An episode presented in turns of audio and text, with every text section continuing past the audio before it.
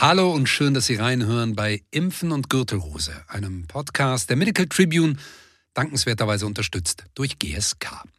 In dieser Ausgabe möchte ich gemeinsam mit Ihnen mal auf untypische und schwere Verläufe im Kontext einer Herpes-Zoster-Erkrankung schauen.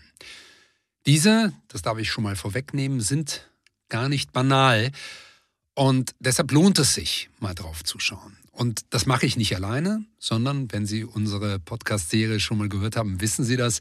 Ich freue mich immer über die Expertise eines Gastes. Und unser heutiger Gast ist Privatdozent Dr. Michael Überall. Er ist Pädiater mit dem Schwerpunkt Neuropädiatrie medizinischer Direktor des Instituts für Neurowissenschaften, Algesiologie und Pädiatrie, Präsident der Deutschen Schmerzliga und Vizepräsident der Deutschen Gesellschaft für Schmerzmedizin. Ich hoffe, ich habe nichts vergessen. Hallo, Herr Dr. Überall. Nein, es ist perfekt. Hallo, Herr Schiffbauer. freue mich, wieder bei Ihnen zu sein. Herr Dr. Überall, bevor wir über Komplikationen und untypische Verläufe sprechen, wie ist denn ein typischer Verlauf der Herpes-Zoster-Erkrankung?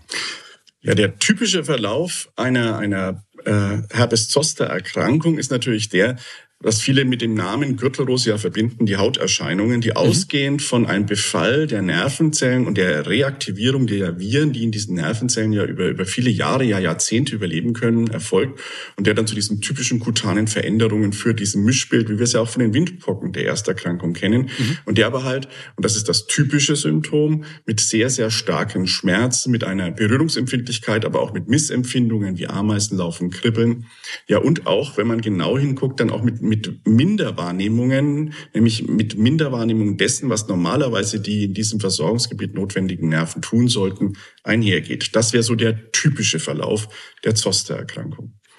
Der untypische Teil ist nun der, wenn sich dieser Schmerz variiert, wenn es zu bestimmten Komplikationen im Ausbreitungsgebiet kommt oder wenn bestimmte Nerven betroffen sind. Fangen wir mit den kutanen Komplikationen an. Das heißt, es kommt hier zu einer Störung in der Abheilung der Erkrankung. Der Herpes zoster ist so ausgeprägt, dass es zum großflächigen Hautbefall kommt, vielleicht zu einer Superinfektion. Es kommt in Verbindung mit bestehenden Gerinnungsstörungen oder medikamentös herbeigeführt zu einer Blutverdünnung. Und dann entstehen hier unter Umständen große Narbenveränderungen, die dann auch langfristig natürlich mit Gefühlsstörungen und drohenden chronischen Schmerzen einhergehen können. Was viel häufiger aber ist, ist zum Beispiel der Befall bestimmter Hirnnerven. Der typische Gürtelrosenverlauf betrifft ja die Nerven im Bereich des Rückenmarks. Aber durch die Pathophysiologie der Viren können diese eben auch die Hirnnervenkerngebiete betreffen. Mhm. Und wenn nun diese Viren sich in diesen Hirnnervengebieten ansiedeln und dort ausbrechen, zum Beispiel im Bereich des zweiten Hirnnerven, des Nerven opticus, und damit einen Herpes zoster im Bereich von Auge, Stirn, Lid und Bindehaut auslösen, eine mhm. Erkrankung, die wir als Zoster ophthalmicus beschreiben, dann droht hier durch die Entzündungsreaktion eben nicht nur ein stark schmerzhafter Verlauf, sondern durch den Befall von Horn- und Netzhaut und Sehnerv ist das sogar das Risiko der bleibenden Blindheit. Und ähnliches kann bei der Ohr- und Ohrmuschel- und Innenohrbereich erfolgen, wenn also der Nervus oticus betroffen ist. Mhm. Und hier gibt es noch eine Sonderform, dass der Nervus oticus, also der Nerv, der für das Hören Gleichgewicht zuständig ist, und damit haben wir gleich die Komplikationen, Tinnitus, Hörverlust, Gleichgewichtsstörungen, Schwindel, dummerweise aber auch noch eine Verbindung zum siebten Hirnnerven, dem Nervus facialis hat. Und das ist der einzige, der im Rahmen einer Zostererkrankung auch zu Lähmungserscheinungen führen kann, mhm. denn der ist für die Innervation des Gesichts, der Gesichtsmuskulatur zuständig. Und dann droht, wenn der befallen ist, eine Gesichtslähmung, das sogenannte Ramsay-Hunt-Syndrom, was in der Vergangenheit ja auch wiederholt schon beschrieben wurde.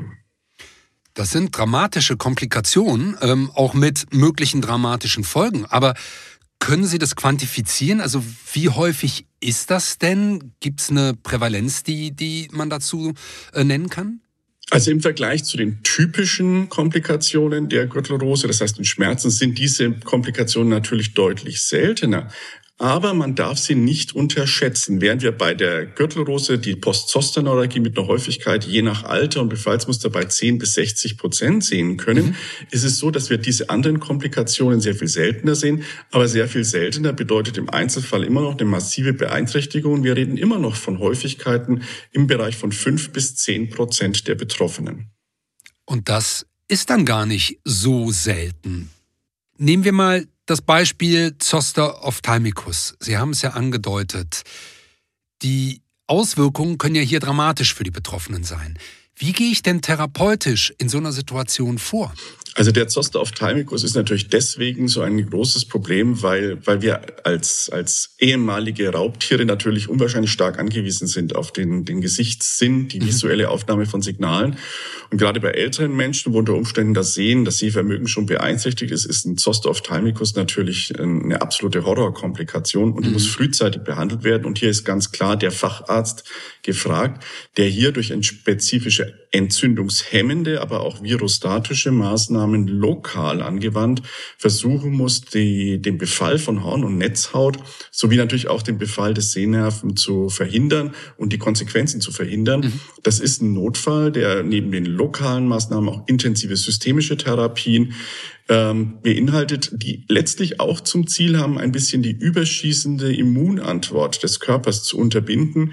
Denn letztlich ist es auch wie bei den anderen Komplikationen so, dass denn die, das Virus die eine Form der Schädigung auslöst, aber das Immunsystem durch seinen Versuch, dieses Ganze unter Kontrolle zu bringen, dann natürlich den Sekundärschaden setzt und mhm. manchmal ein bisschen zu viel Wasser in den kleinen Brand schüttet, der da vorherrscht und damit den eigentlichen Schaden erst auslöst. Diese, diese Verzwickung haben Sie ja auch in unserer anderen Ausgabe schon dargestellt, dass wir hier einfach eine Reaktion haben aus der Immunantwort, die dann, ja, in Anführungsstrichen übers Ziel hinausschießt. Ähm, ganz banal gefragt, wenn ich geimpft bin und sage, ich nehme jetzt die Impfung ab 60, ähm, ähm, wie die STIKO sie empfiehlt, war, bin ich dann vor solchen schweren Verläufen auch geschützt? Also man muss da sagen, das, das großartige Phänomen, das wir beobachtet haben, ist, dass wir mit der verfügbaren Impfung, mit dem Totimpfstoff, den wir im Moment ja zur Verfügung haben, mhm. eine derart hohen Individualschutz auslösen können, dass eigentlich all diese Komplikationen ähm, nahezu vollständig vermieden werden können. Das ist im Gegensatz zu vielen, vielen anderen Impfungen, mit denen wir es landläufig zu tun haben, nehmen wir jetzt mal die Grippeimpfung mhm. oder ähnliches, wo wir von Schutzraten im positivsten Sinne von 50, vielleicht 50 bis 60 Prozent der Geimpften reden und dann sagen, dass wir über das Kollektiv natürlich eine weitere Schutzwirkung haben. Da haben wir hier bei der Gürtelrose-Impfung haben wir einen Individualschutz, also der, der sich selbst impfen lässt, schützt sich selbst, weil ja die Erkrankung aus einem selbst hervorkommt, von deutlich über 90, 95 Prozent und das auch vor allem bei den älteren Menschen und bei den sehr alten Menschen, wo wir wissen, dass normalerweise Impfungen nicht so optimal kommen. Mhm. Also hier haben wir so ein kleines Wundermittel wirklich an die Hand bekommen, das man einfach einsetzen muss. Und Sie haben es gesagt, die 60 Jahre, das ist das, was die STIKO empfiehlt. Sie empfiehlt aber auch ab dem 50. Jahr, wenn Risikofaktoren für die Erkrankung vorliegen, für die Entwicklung eines Herpes Zoster. Und ich glaube, da ist es auch unser Ziel zu suchen, diese Risikofaktoren zu identifizieren und den Patienten diese zehn Jahre Schutz mehr auch zu schenken. Mhm. Und deswegen ist es 50 fast das Wichtigere und da sollte man auch wirklich drauf achten. Michael Überall. Vielen, vielen Dank für Ihre Expertise, die Sie reingebracht haben hier bei Impfen und Gürtelrose und ähm, ja, die klaren, pointierten Darstellungen. Danke für Ihre Zeit. Vielen Dank, Herr Schiffbauer. Und danke natürlich auch an unsere Zuhörenden, dass Sie wieder reingehört haben. Wenn Sie keine Folge verpassen wollen, abonnieren Sie diesen Podcast dann einfach, dann entgeht Ihnen nichts.